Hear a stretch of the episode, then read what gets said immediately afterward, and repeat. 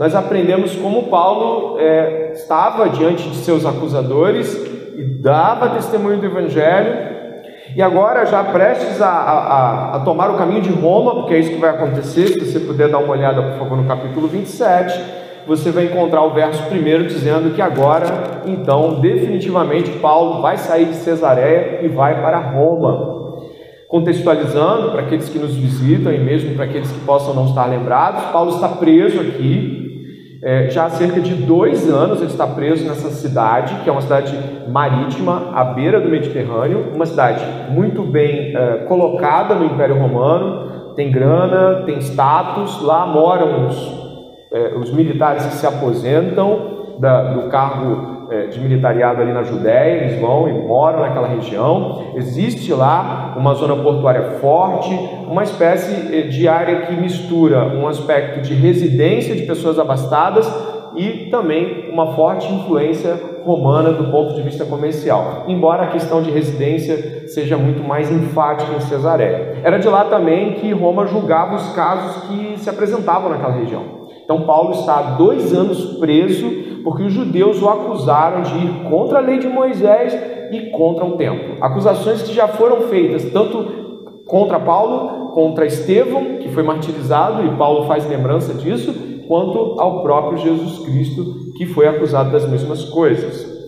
Tendo feito essa contextualização, Paulo agora vai estar diante de um rei judeu. Sim, não um judeu da linhagem de Davi, mas um judeu daquilo que dá para ser naquele tempo em termos de reinado, e a gente vai entender isso.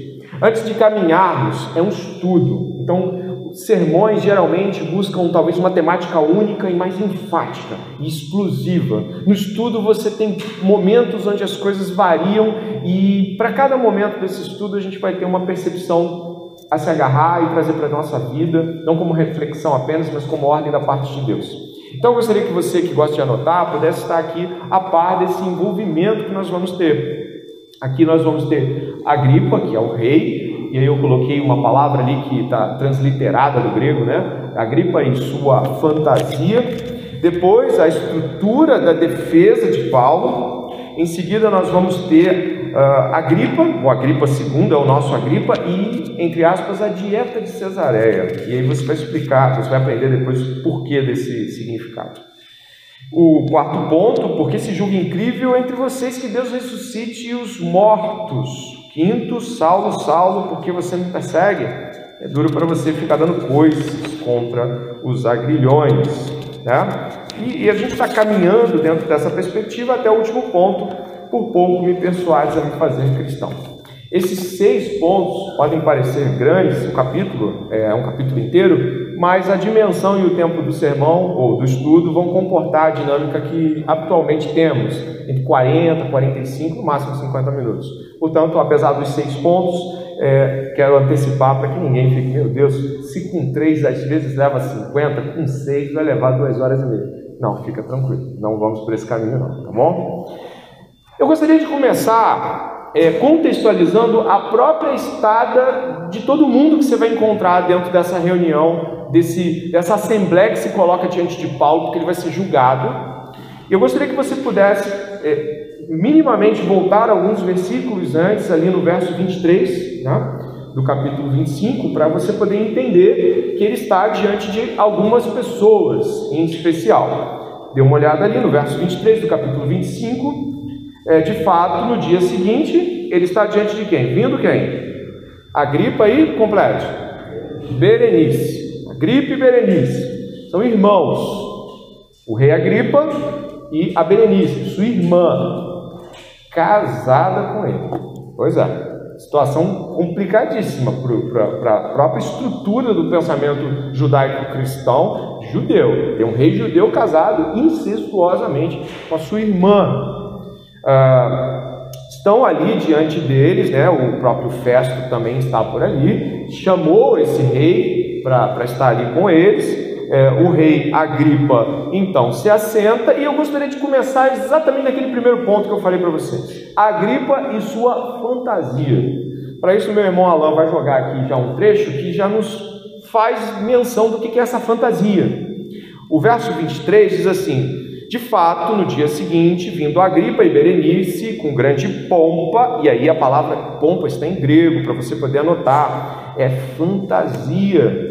Tendo eles entrado na sala de audiência juntamente com oficiais superiores e homens eminentes da cidade, Paulo foi trazido por ordem de festo.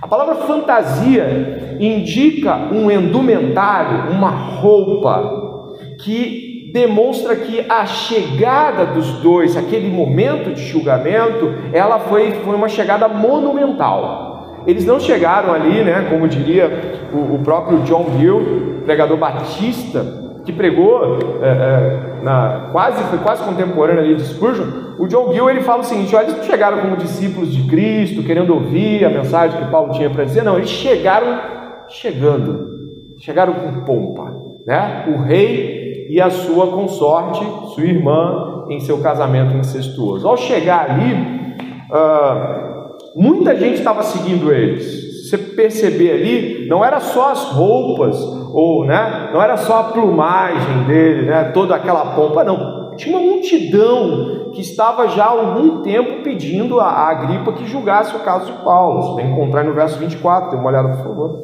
Então Festo disse, rei Agripa e todos os seus senhores aqui presentes, veja esse homem, por causa de quem toda a multidão dos judeus recorreu a mim tanto em Jerusalém como aqui, clamando que não convinha que ele vivesse mais. O que está acontecendo, ou do que, que a gente está falando quando a gente está falando desse momento?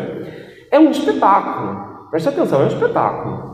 Paulo está ali, um homem, tá, um cidadão romano, mas não tem ninguém famoso nesse sentido. Mas ele está ali colocado como uma, é, é uma espécie de de, de, exposição, né? Ele está ali, e passa, um, e passa o Félix que julgou ele, aí o Festo ouviu ele, e agora vem o rei, preste atenção, o rei daquele momento dos judeus, o rei Agripa, é bisneto de é, Herodes o Grande. Você deve lembrar do Herodes o Grande, aquele que mandou matar os bebês quando Jesus era bebê. Você lembra dele, né? Aí depois teve o Herodes, filho dele, que julgou Jesus e aquela coisa toda, mandou matar algumas pessoas ali no começo da perseguição, e agora esse é o bisneto do Herodes o Grande. Então, o pai desse, desse Herodes Agripa aqui, né, Herodes Agripa, foi responsável pela morte, por exemplo, de Tiago. Você deve lembrar, Tiago, um dos apóstolos, foi morto logo no começo daquele período de, de perseguição aos cristãos. Este Agripa, ele é um homem que uh, não tem moral diante dos judeus, mas ele sabe muito das leis judaicas.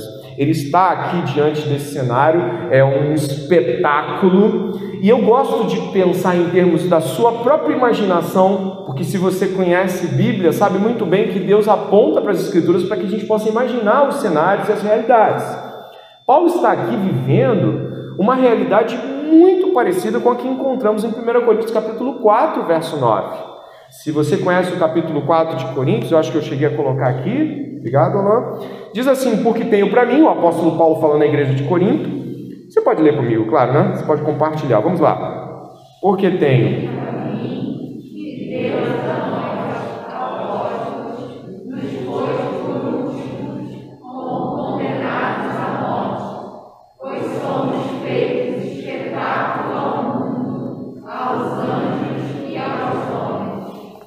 Exatamente. Eu gostaria de mencionar aqui que o apóstolo Paulo, ele foi escolhido por Deus para, entre outras coisas, escrever escritura. Talvez ele não tivesse essa noção tão ampla, mas lá no final do ministério ele sabia muito bem que as cartas dele eram lidas, tais como o apóstolo Pedro, na segunda epístola de Pedro, fala que, a, que o que Paulo escrevia era tal como as escrituras é, e que muitos deturpavam. Onde nós estamos aqui? Paulo escreveu para os Coríntios, bem antes desse acontecimento, e ele escreveu o que ele mesmo viveria. Os apóstolos sendo colocados como espetáculo para o mundo, para que o mundo pudesse apreciar, o, digamos assim, a carreata da morte de um apóstolo como um espetáculo. Você vê que o Agripa, a Berenice não estão nem aí para Paulo. Eles estão indo lá para viver a sua pompa, a sua vida. É preciso que nós, cristãos, compreendamos que ainda, não apenas Paulo, mas nós também fomos colocados como espetáculos para o mundo. de que esse espetáculo, ou seja, essa exposição dos cristãos sendo arguídos por autoridades, por, por reis, não parou em Paulo. A gente vai ver isso daqui a pouco no prosseguimento do estudo. Eu e você somos chamados por Deus a sermos colocados diante dessas situações e expormos o evangelho à custa de própria morte. Então, neste ponto, né, a fantasia de Agripa, e a fantasia que tem a ver com a própria indumentária, sua roupa, sua polpa diante de um pobre ou qualquer cidadão que atrai multidões à sua própria morte ou a Cristo. É importante que nós, como cristãos, entendamos que também nós fomos postos como espetáculo para o mundo de que nós não estamos procurando isso como quem vai pelas ruas andando para ver se arruma uma polêmica para virar espetáculo para o mundo. Não. A grande polêmica é o Evangelho. A grande polêmica, a grande vitrine que Deus coloca e nos exibe é a vitrine do Evangelho, onde a mera, ou se é bem usar mera, né, mas a exposição da verdade, como tal como ela é, vai gerar isso na sua vida e na minha. Quando isso não acontece ao longo da nossa trajetória, ou seja, quando nós, é, nos, nós escorregamos, nós vamos vendo que a coisa vai levar para um caminho onde vão nos conduzir para o espetáculo e a gente dá uma escorregada. A gente tenta não entrar tanto de frente. Hoje, falar qualquer coisa relacionada à Bíblia ou à Escritura já é por si só um, é de motivo de envergonhamento para muitas pessoas, mas a coisa já foi para o ponto agora de que dizer a verdade, tal como ela é, é motivo de prisão. E nós estamos talvez num ponto da história ocidental, moderna, onde podemos ter certeza de que se você proclamar o Evangelho de Jesus, se você falar da verdade como ela é, você também será espetáculo para esse mundo. Espetáculo de horror, né, para muitos. Espetáculo de morte, mais cheiro de vida, aroma de vida para Deus. E esse é o primeiro ponto que eu queria ressaltar. Paulo cumprindo as próprias exigências escriturísticas de ser espetáculo para o mundo, tal como todos nós devemos ser também. O que se segue, e isso aí eu gostaria de entrar já diretamente no capítulo 26, é o segundo ponto deste estudo. Quando Paulo é dado a Paulo a condição de defesa. Ele, ele é colocado para se defender. Existe algo, e aqui eu quero começar pela aplicação, né? Eu terminei pela aplicação no primeiro ponto, agora eu quero começar pela aplicação desse segundo Paulo, do segundo ponto da defesa de Paulo. A aplicação é de que você vai acabar de ver, você vai ler comigo, de que Paulo faz uma estrutura de discurso brilhante. Como assim?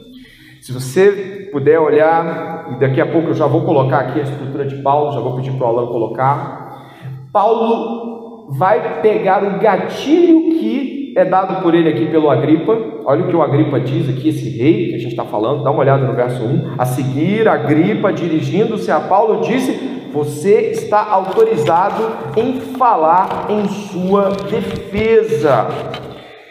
Ele pode ter usado no idioma que for, mas esse termo é um termo jurídico romano. É, defesa da própria vida, ou uh, em latim, apologia pro vita sua. Você agora tem o direito de defender sua própria vida, Paulo.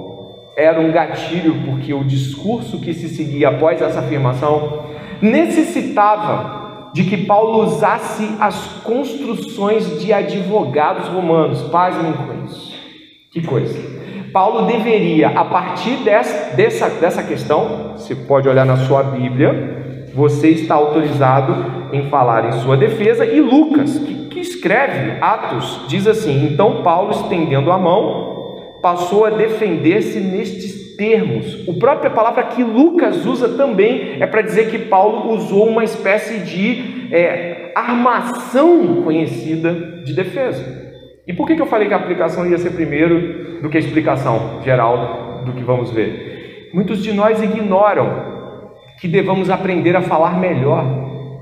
Muitos de nós têm dificuldade de compreender que é muito importante que o Evangelho seja explicado corretamente, no sentido de que o conteúdo esteja correto. Mas Paulo também vai usar um discurso, uma homilética, uma retórica muito boa. Isso para nós deveria fazer menção a pensarmos de que talvez algumas coisas que nós não conseguimos expressar em palavras, podem vir a ser construídas de uma forma melhor, e isso vai exigir da gente, obviamente, algum tipo de atitude em relação a um esforço de se tornar compreensível. Nos reduzimos muitas vezes. Não, não, o importante é que eu saiba o Evangelho. Jesus, ó, o homem é mau, precisa de Deus, Jesus morreu, ressuscitou, estamos aí, você quer Jesus, está tudo. Infelizmente, nós não temos a mesma preocupação que Paulo ou que Pedro. Mas como assim? Pedro não escreve largado. Provavelmente ele tinha uma anuência lá, alguém para escrever para ele. A coisa tem uma organização. Não está assim de qualquer maneira. Você já viu como Lucas escreve tanto o Evangelho como Atos? Existe uma proposta em sua argumentação. Lucas começa defendendo Pedro e o apostolado de Pedro. Depois ele vai para a segunda metade do livro de Atos e defende o apostolado de Paulo. Você consegue ver, ele repete os milagres, ressurreição de um, ressurreição que o outro faz. Você vai vendo, está diante de, de gentios ali, que é quase o final da jornada de, de, de Pedro em Cesareia, e você vê Paulo já sendo em seguida inserido na história de forma mais incisiva. O que eu quero dizer com isso, irmãos? E todo mundo que está aqui. O Evangelho é digno de nossos esforços por melhorarem como explicá-lo. O Evangelho é digno de que estudemos para explicá-lo melhor para as pessoas, todas elas, todas que nós encontramos. O Evangelho é digno de que nós nos debrucemos diante de livros para entender o Evangelho de tal forma que o saibamos explicar em mil, mil e uma maneiras, usando ilustrações, usando todo tipo de possibilidade. E Paulo vai fazer isso aqui. Só para você ter uma ideia, né? A defesa da própria vida era uma fala que os juízes falavam, agora defenda a sua própria vida. E o cara tinha que desenvolver uma retórica romana. Sim, uma retórica que o seu tempo exigia para tal defesa. Ele não podia chegar e falar, porque iria ser até cortado. Então nós, às vezes, achamos o seguinte: ah, o evangelho, o importante é o Espírito Santo, ele não vai falar. Não, é muito importante. É sumariamente importante que o Espírito Santo esteja em nós, falando através de nós. Mas isso não torna ignorável de que devemos nos aperfeiçoar. Nossa fala deve ser mais compreensível. Nosso estudo apurado deve trazer uma realidade mais clara em nossas falas e de que o Evangelho é digno de todos os esforços que tenhamos que fazer para torná-lo mais claro ao mundo.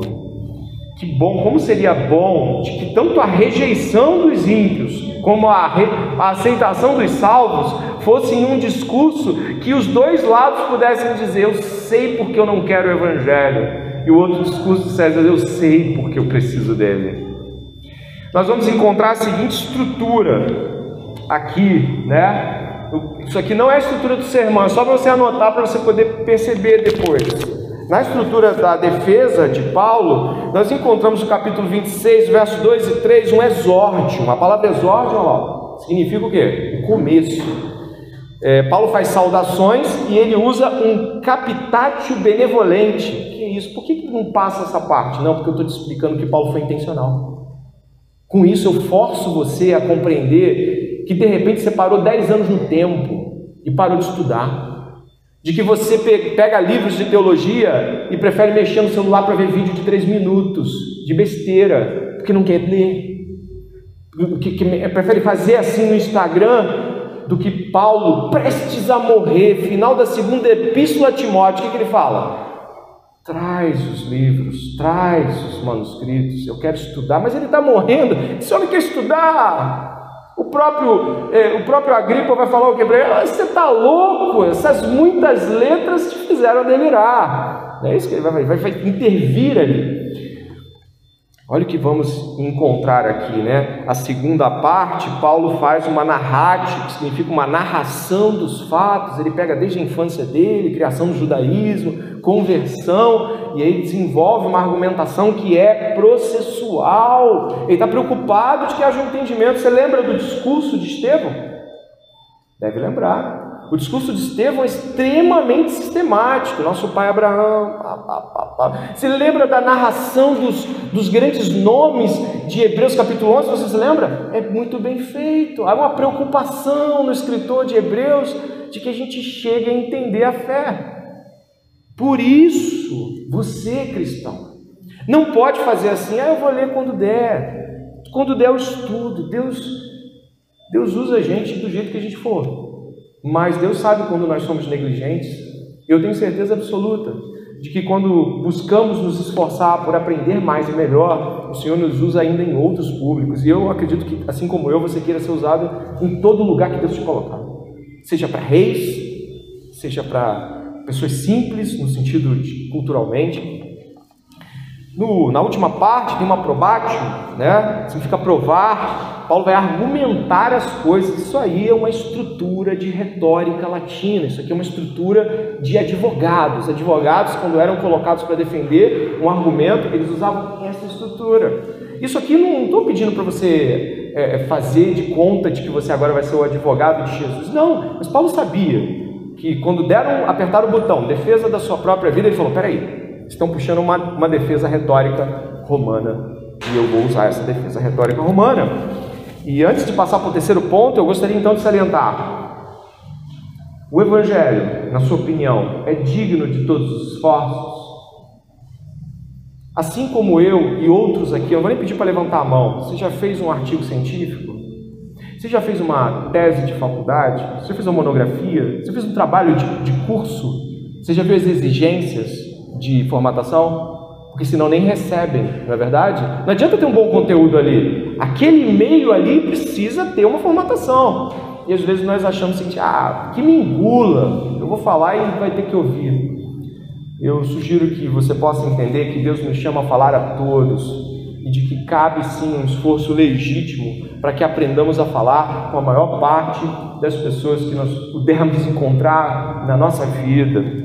E é isso que Paulo faz. Ele começa a sua defesa, e aí eu gostaria de ler um pouco mais do texto bíblico para a gente poder caminhar. Eu vou ler ali do verso 4 em diante, onde Paulo começa uma espécie de argumentação geral. Diz assim o apóstolo Paulo aqui no capítulo 26: Quanto à minha vida, desde a mocidade, como decorreu desde o princípio entre o meu povo e em Jerusalém, todos os judeus a conhecem na verdade, eu era conhecido deles desde o princípio, se assim quiserem testemunhar, porque na condição de fariseu vivi conforme o partido mais rigoroso da nossa religião. E agora estou sendo julgado por causa da esperança da promessa feita por, nós, por, por Deus aos nossos pais, a qual as nossas doze tribos, servindo a Deus fervorosamente, noite e dia, almejam alcançar. É por causa dessa esperança, ó rei, que eu sou acusado pelos judeus. Porque se julga incrível entre vocês que Deus ressuscite os mortos? Verdade, eu pensava que devia fazer muitas coisas contra o nome de Jesus, o Nazareno. E foi exatamente o que eu fiz em Jerusalém. Havendo eu recebido a autorização dos principais sacerdotes, e encerrei muitos dos santos na prisão e quando os condenava à morte, eu dava o meu voto contra eles. Muitas vezes os castiguei por todas as sinagogas, obrigando-os até a blasfemar. E demasiadamente enfurecido contra eles, eu os perseguia até em cidades estrangeiras. Que nós vamos encontrar aqui é que Paulo vai estar agora diante de uma assembleia e ela tem um caráter diferente dos encontros que ele teve com Félix e com Festus, ou Festo, caso você queira a transliteração. Agora, Paulo vai estar diante de um homem, que é o Agripa, e esse homem sabe das leis, ele conhece o judaísmo.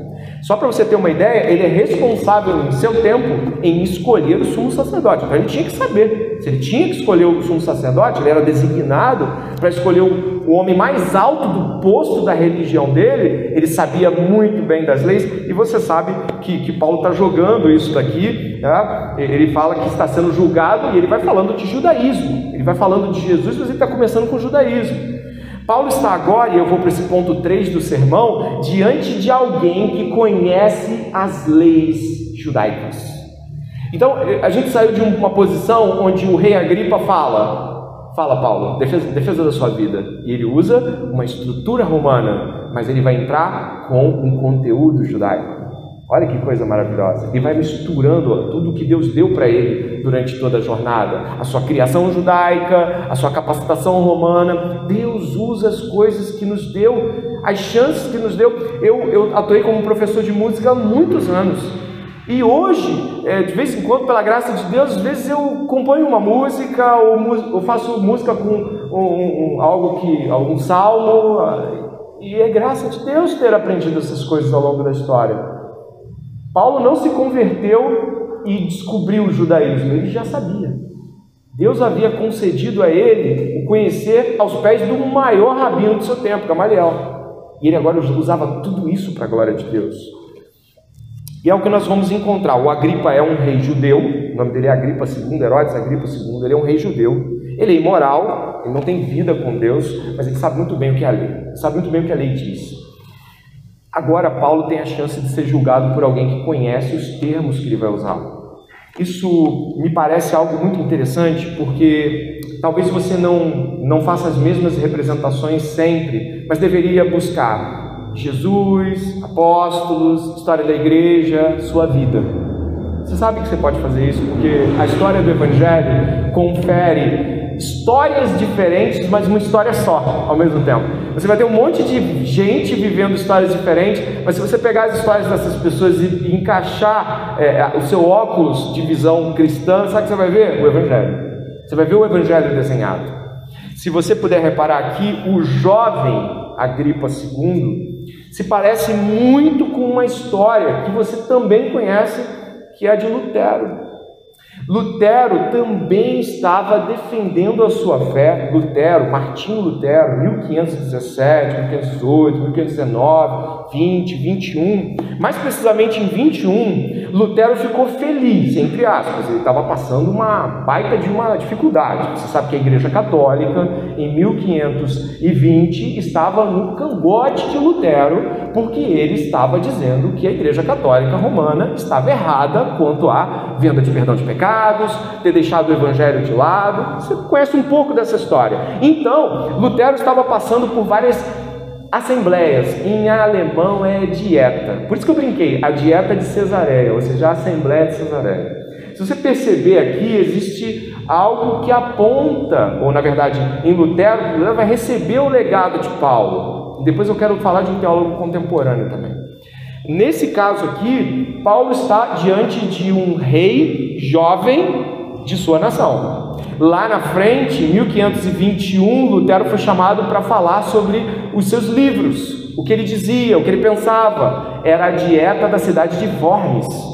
E nessa dieta, Lutero estaria diante de Carlos V, rei do seu povo, que conhecia os seus costumes, que conhecia o pensamento católico ele pela primeira vez disse a alguns dos seus próximos: Poxa, pela primeira vez eu vou poder falar com toda a propriedade, porque eu vou estar falando com pessoas do meu povo. Enganado, coitado do Lutero, né? Carlos V queria sua cabeça também depois. Mas o que nós temos é, é, é algo semelhante.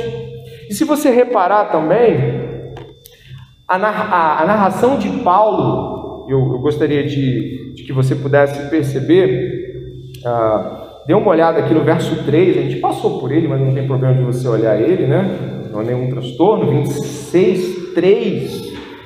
Olha o que, que ele diz aqui. Especialmente, Paulo está se sentindo privilegiado. Verso 2, ele está feliz. Por que, que ele está feliz? Olha o verso 3. Especialmente porque o Senhor é. O que está na sua Bíblia aí? Versado em todos os costumes e questões que há entre os judeus. O nosso irmão Lutero também tinha esse pensamento com relação àquela assembleia que o reunia. Porque com aquela assembleia ele poderia falar para o seu representante oficial, que era o rei dele, ele estaria falando para os bispos da Saxônia, ele estaria falando para todo o seu povo. Estudantes de Lutero foram lá, os discípulos de Lutero foram lá, e nós temos uma assembleia. Remontando o passado de Paulo, né? Você vê que Deus coloca a gente em situações como essa. Está diante de reis, Lutero, como você sabe, estudou pra caramba, Lutero se formou em direito, se formou em teologia, e aí ele estava diante de rei agora. E o discurso de Paulo é, é, é muito, é muito carregado de você também não crê nisso? Agripa.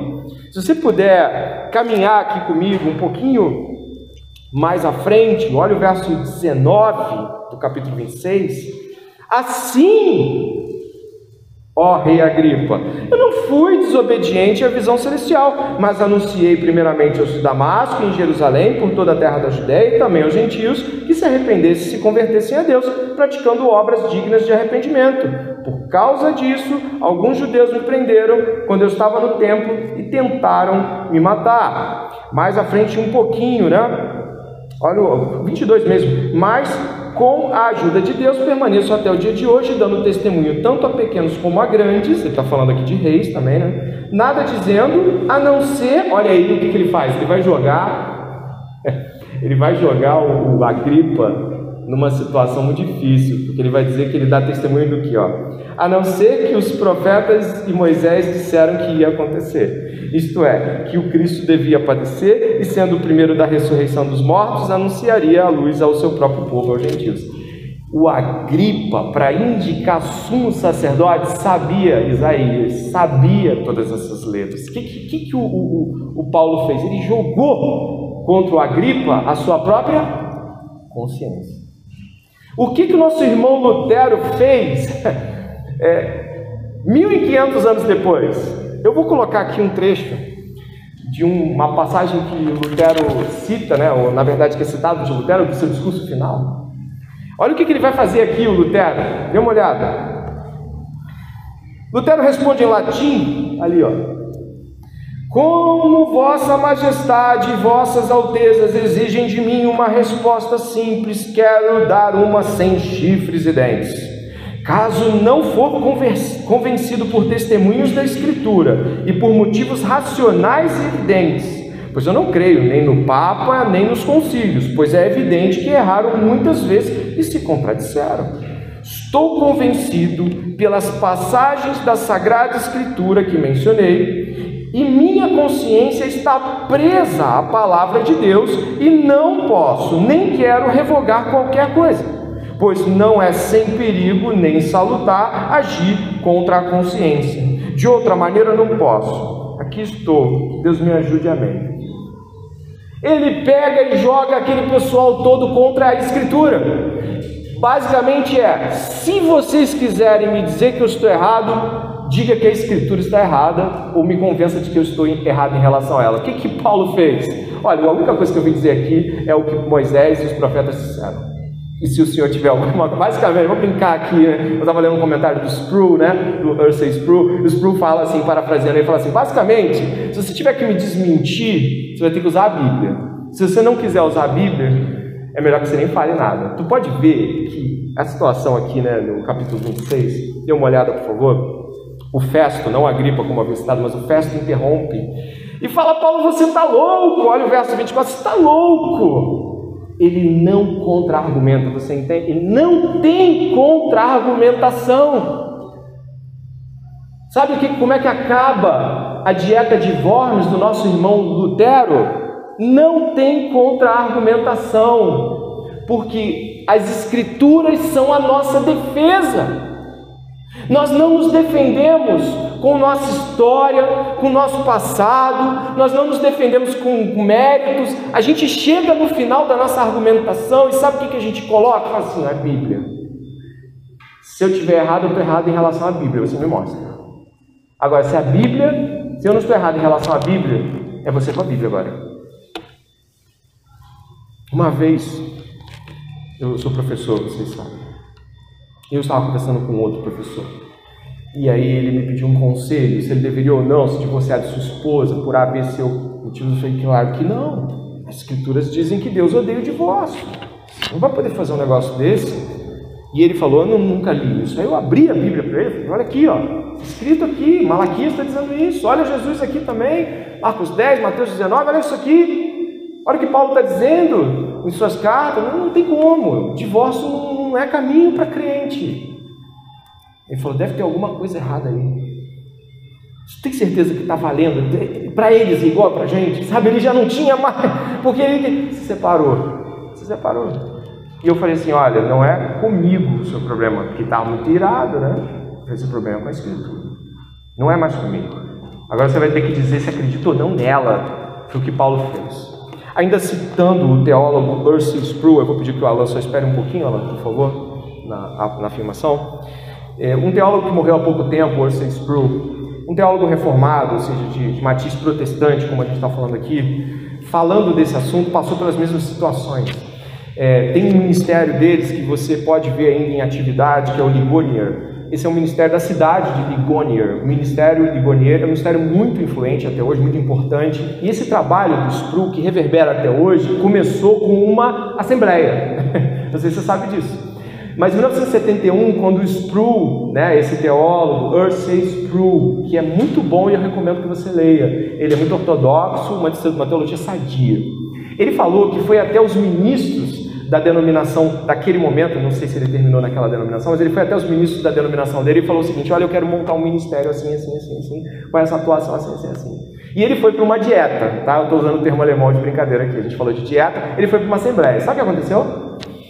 Ele, quando ele olhou, ele falou: Nossa, e agora? Porque ele estava cercado de presbíteros liberais. Sabe o que é liberalismo? A grosso modo, os caras que estavam ao redor dele não acreditavam de que a Bíblia era infalível em suas afirmações.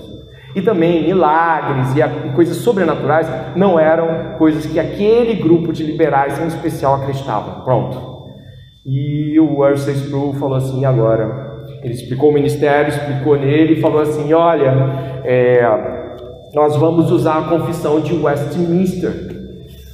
Caras ficaram, né? Assim, os caras sacudidos, porque a confissão de Westminster é uma confissão ortodoxa que afirma a infalibilidade das escrituras, que afirma milagre, que afirma tudo isso que eu falei que os caras não afirmavam. E aí, quando ele falou, olha, o ministério vai ser regido com a confissão de Westminster, os caras Vamos pedir um tempo para. Na hora, fala, vamos pedir um tempo para decidir. Se afastaram. Ele falou assim: levantou a mão, mas só uma coisa. Só uma coisa, antes, antes de vocês irem. E aí ele fez, ele citou essa frase que o Alan vai colocar aqui para gente. Olha o que, que o, o, o Sproul fez. Espero somente que, se vocês me julgarem inadequado para o seu presbitério, não seja porque eu sou leal à confissão sob o qual eu fui ordenado. A propósito, a qual vocês foram ordenados e a qual juraram defender. Você está entendendo quando, quando você sabe que a briga não é só sua e que tem mais coisa envolvida? A confissão de Westminster é uma confissão bíblica, saudável, como a nossa confissão batista de 1689.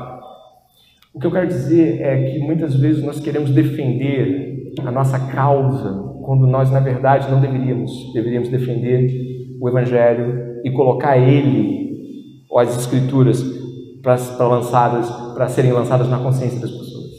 Às vezes nós queremos uma imagem, a gente quer ser bonito na coisa, né? ficar bem, só que na verdade, da verdade, nós não temos nada em nós mesmos que traga confiabilidade para que as pessoas ouçam o nosso testemunho. Eu posso dizer aqui que eu sou um bom pai, um bom marido, aquela coisa toda que tem que ser desse jeito, tem que ser para a glória de Deus, mas ainda assim, toda a minha vida não tem a força que o testemunho que as Escrituras têm. Então, se você tiver que defender o Evangelho para as pessoas, não defenda com o seu caráter, não defenda com a sua bondade, não defenda com as suas obras, defenda com a Escritura e fale dela abertamente. E deixe que, como dizem alguns teólogos, esse leão do Evangelho já vai arrancando as grades e devorando aqueles que estiverem por perto, entrando nos corações ou não entrando, mas trazendo juízo sobre aqueles que se mantêm rebeldes a Deus. Compreendendo isso, eu gostaria que você pudesse ver que Paulo está aqui dizendo que o discurso dele é centralizado em uma perspectiva que julgamos e cremos ser a perspectiva central. E a pergunta que ele faz, eu, eu vou, por favor, pedir que você é, observe o ponto 4, se você notou, você pode obviamente, também a comparecer aí com, com, as suas anotações. Eu vou começar a ler um pouquinho ali do, do onde, eu, onde eu não, não tinha lido antes. Eu vou ler do verso 16. Dá uma olhada ali, por favor. Quando Jesus fala com Paulo, Saulo, Saulo, por quem me persegue, duro é para você dar coices contra os agrilhões, Então eu perguntei: Quem é você, Senhor? Ao que respondeu: Eu sou Jesus a quem você persegue. Mas levante-se. Eu fiquei em pé. Eu apareci a você para constituí-lo ministro e testemunho tanto das coisas em que você me viu, como daquelas pelas quais ainda lhe aparecerei. Vou livrar você do seu próprio povo e dos gentios para os quais eu envio, para abrir os olhos deles e convertê-los das trevas para a luz e do poder de Satanás para Deus, a fim de que eles recebam remissão de pecados e herança entre os que são santificados pela fé em mim. Estou falando Jesus em primeira pessoa aqui. Assim, ó rei Agripa, não fui desobediente à visão celestial, mas anunciei primeiramente aos de Damasco e em Jerusalém, por toda a região da Judéia e também aos gentios que se arrependessem, se convertessem a Deus, praticando obras dignas de arrependimento. Por causa disso, alguns judeus me prenderam quando eu estava no templo e tentaram me matar, mas com a ajuda de Deus permaneço até o dia de hoje, dando testemunho tanto a pequenos como a grandes. Nada dizendo a não ser que os profetas e Moisés disseram que ia acontecer isto é, que o Cristo deveria, devia padecer e, sendo o primeiro da ressurreição dos mortos, anunciaria luz ao seu próprio povo e aos gentios. O que, o que nós estamos aqui centralizados nesse momento? A, a síntese de Paulo é de que ele defende Cristo e Cristo ressurreto. Para nós, isso pode parecer algo muito difícil de, de pensar. Mas Paulo está falando aqui de que ele defende que um homem levantou dos mortos e voltou a viver. Inclusive, uma das suas perguntas é por que vocês acham tão incrível assim que os mortos ressuscitem? Por que ele faz essa pergunta? Olha, a gente vive num tempo naturalista, não é verdade? Você sabe o que é isso, né? Naturalismo é uma visão de mundo partindo do pressuposto de que não existe o sobrenatural, não existe o transcendente, não existe o Deus ou o espíritos ou coisa desse tipo, e a visão então é daqui para baixo mesmo. A gente olha o mundo a partir do que vê, do que sente, e isso é a visão naturalista. Essa visão domina o mundo desde o final do século XIX, o mundo secular, claro que o Senhor é o rei do mundo, mas ela domina o mundo. Essa visão é uma visão que domina o nosso país. O nosso país é um país sem Deus. Nós não temos um país com Deus. Nosso presidente não é cristão, nossas lideranças não são cristãs, o STF não é cristão, é, nenhum grupo é, expressivamente é, é, útil à sociedade brasileira em termos diretos é cristão em termos de liderança. Para Paulo, a ressurreição é óbvia. E mais, é óbvio. Ela não precisa ser provada, ela é a prova das coisas. Ela não precisa ser é, explicada, ela é a causa ela não é um objeto de dúvida, mas a resposta para as coisas. Paulo não parte do princípio de que a ressurreição tem que ser provada. Ele parte do princípio de que ela é a prova para que as coisas possam ser vistas como verdadeiras ou não.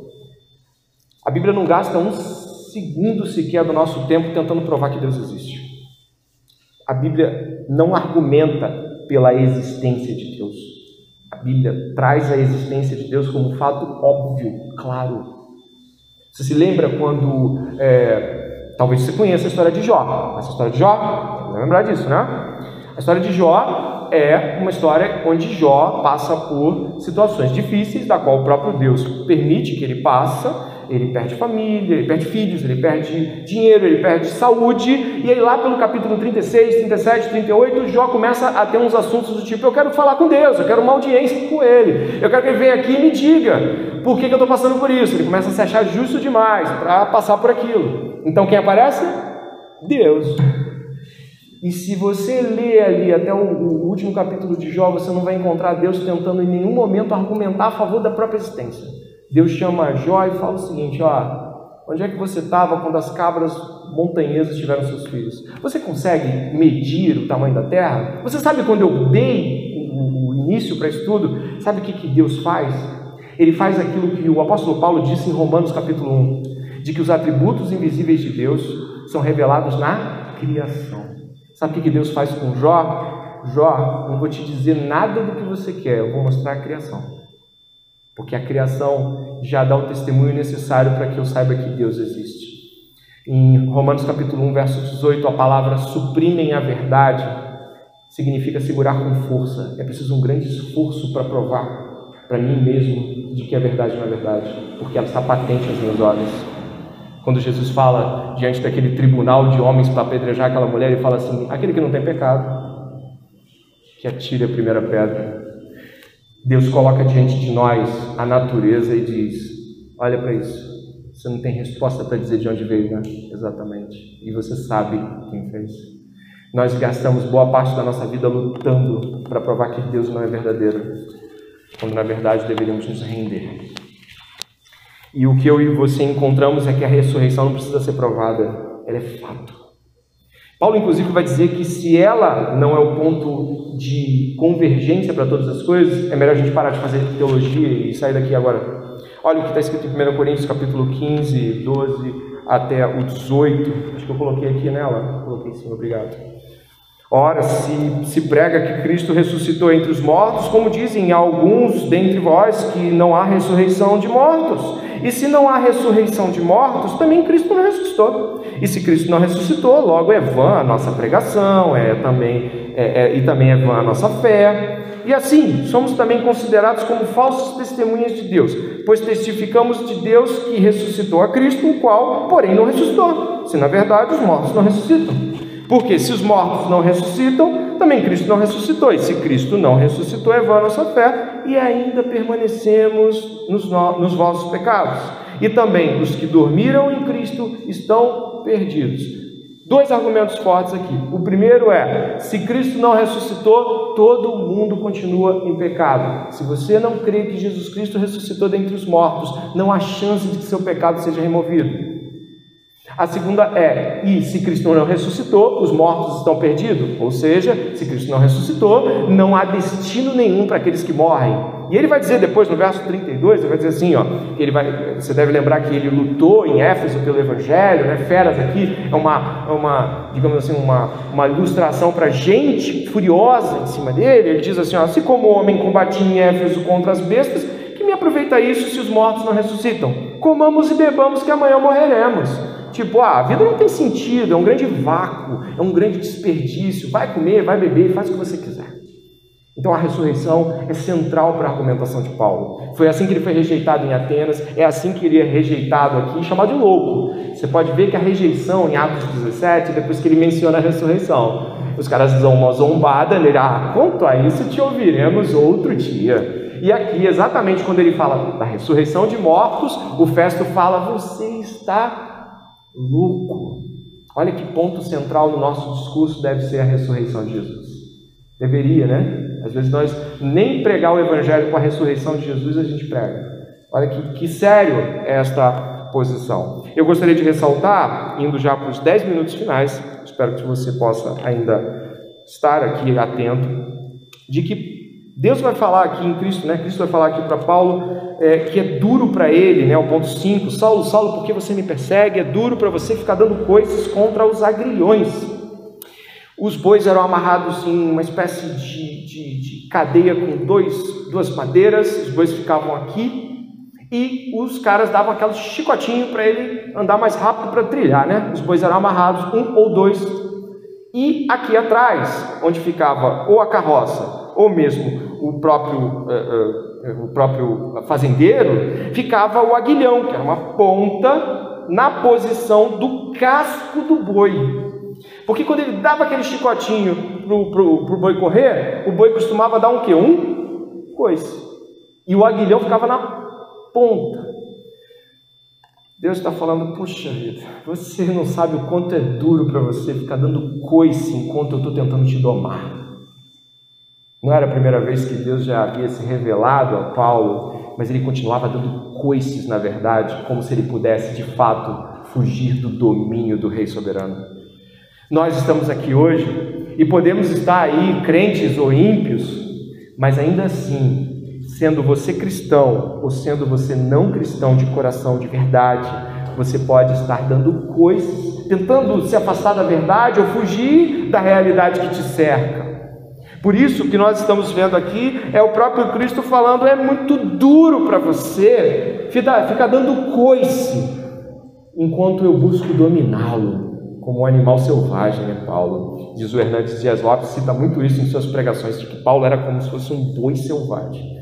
Né? E de fato ele era. Mas eu quero uh, dizer aqui algo extraordinário, que eu, que eu acredito que seja extraordinário. O Evangelho transforma pessoas. Nós estamos ouvindo um homem dizer, aqui antes, como você pode ter visto no verso 11, enfurecido arrastando os cristãos para matá-los.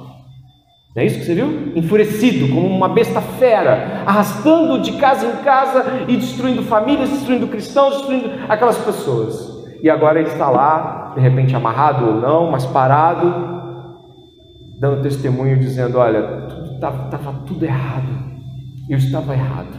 Então Jesus entrou na minha vida e ele mudou a minha vida. O Evangelho transforma a história das pessoas, o Evangelho transforma a vida dos homens. Não importa o que você tenha feito, o Evangelho transforma você. O perdão de Deus limpa você. Eu quero citar aqui uma história de um pregador chamado Brownlow North. Esse pregador ia pregar numa igreja da Inglaterra, a igreja de Aberdeen. E quando ele estava prestes a pregar nessa igreja, um relato verídico, ele estava subindo ali a plataforma. Imagine como eu fiz hoje, eu vim daqui, eu conversei com o Alan, não foi? Eu vim até aqui. Imagine se alguém ali onde eu estava conversando com o Alan fizesse assim comigo, ó, fizesse assim, ó, segura. Então, quando esse pregador estava ali, prestes a subir, esse, esse homem recebeu uma carta, meio que forçosa. Ele segurou, abriu a carta, e quando ele abriu a carta, estava escrito assim: Olha, eu pesquisei a sua vida, tá? Eu sei de coisas terríveis que você fez antes de se converter. Eu sei que você fez pecados escandalosos. E se você subir nesse púlpito, eu vou interromper no meio disso tudo e eu vou falar para todo mundo em voz alta. Caramba. Você já imaginou se isso fosse com você? Porque todo mundo aqui tem história. Ele pegou o papel, veio até aqui, deu boa noite e leu integralmente tudo. Leu tudo. Terminou de ler e disse assim: Eu gostaria de dizer que isso tudo é verdade. E de que eu fiz tudo isso que eu acabei de ler e de que eu fui transformado pelo Evangelho e de que eu sou um homem diferente deste que eu acabei de ler e que o perdão de Deus veio sobre a minha vida. Que coisa maravilhosa! Essa é a mensagem do Evangelho. É uma mensagem de transformação. É uma mensagem que faz com que pessoas como Paulo, um assassino de pessoas, um assassino de cristãos, pudesse ir até ali e disse: Eu fiz, mas eu não faço mais. Eu era, mas eu não sou mais. E isso é a tua história com Deus também, e você sabe disso. Porque mesmo que alguém viesse aqui abrir uma, uma carta e dissesse tudo o que você fez, você poderia levantar a mão e dizer: Glória ao nome de Jesus. Porque esse já não sou mais eu. Cristo vive em mim. Cristo me perdoou. Ele me limpou de toda a minha iniquidade. Isso é o Evangelho de Jesus. E quando nós estamos diante desse Jesus, e você está aqui essa noite, você não precisa ter medo do que vão saber de você. Você precisa ter medo de não testemunhar sobre a verdade do Evangelho.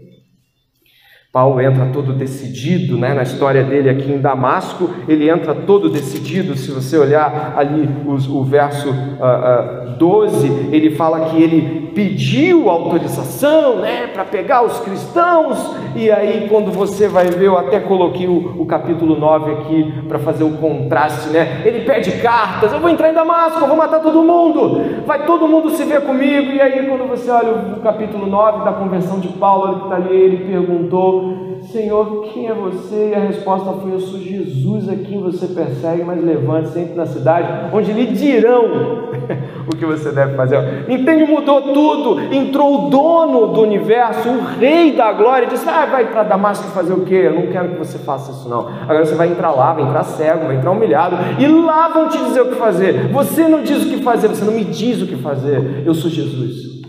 Esse é Jesus Cristo. Eu coloquei aqui um, um Salmo 103, 19. O Senhor estabeleceu o seu trono nos céus e, como rei, domina sobre tudo que. Duro é para nós recalcitrar contra este Senhor.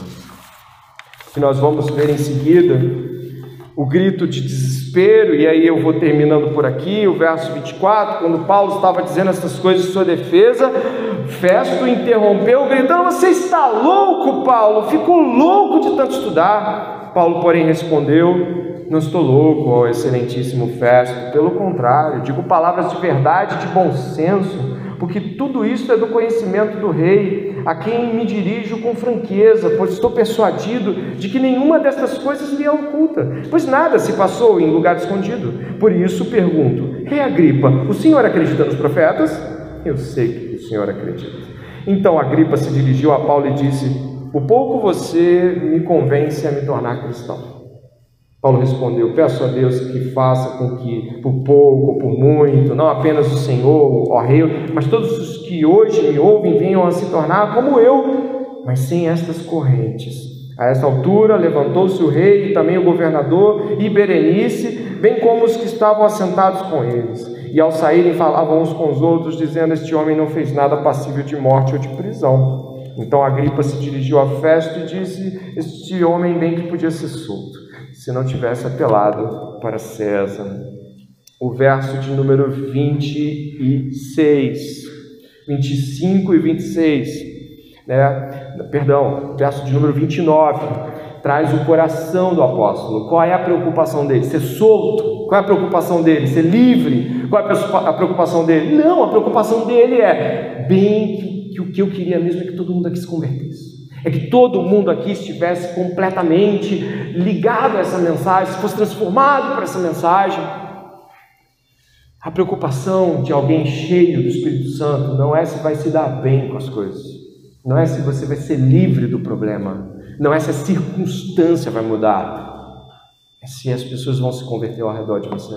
Não é se aquele trabalho desgraçado que você diz que é terrível vai acabar logo. Não é se aquela faculdade que você não suporta mais. Não é se aquelas pessoas que te fustigam na minha casa. Eu moro com ímpios, eu não sei o que fazer, eu moro com ímpios. Sabe o que acontece?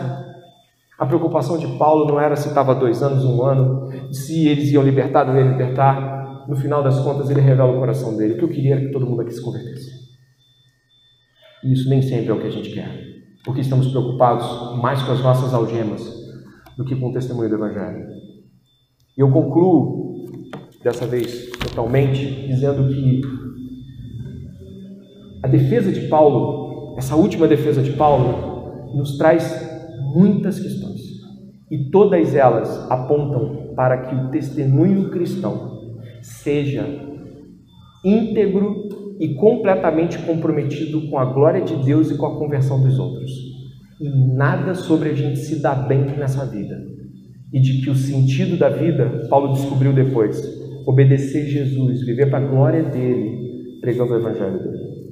Eu gostaria que você pudesse orar comigo nesse momento, questionando a si mesmo se a sua vida é tal como esse discurso. E se não é, deveria rever a sua vida não as Escrituras e nem o discurso de Paulo. Não é a Bíblia que está errada, é você. Se a sua vida não é para o testemunho do Evangelho, não é o Evangelho que está errado, é a sua vida. Ore comigo nesse momento.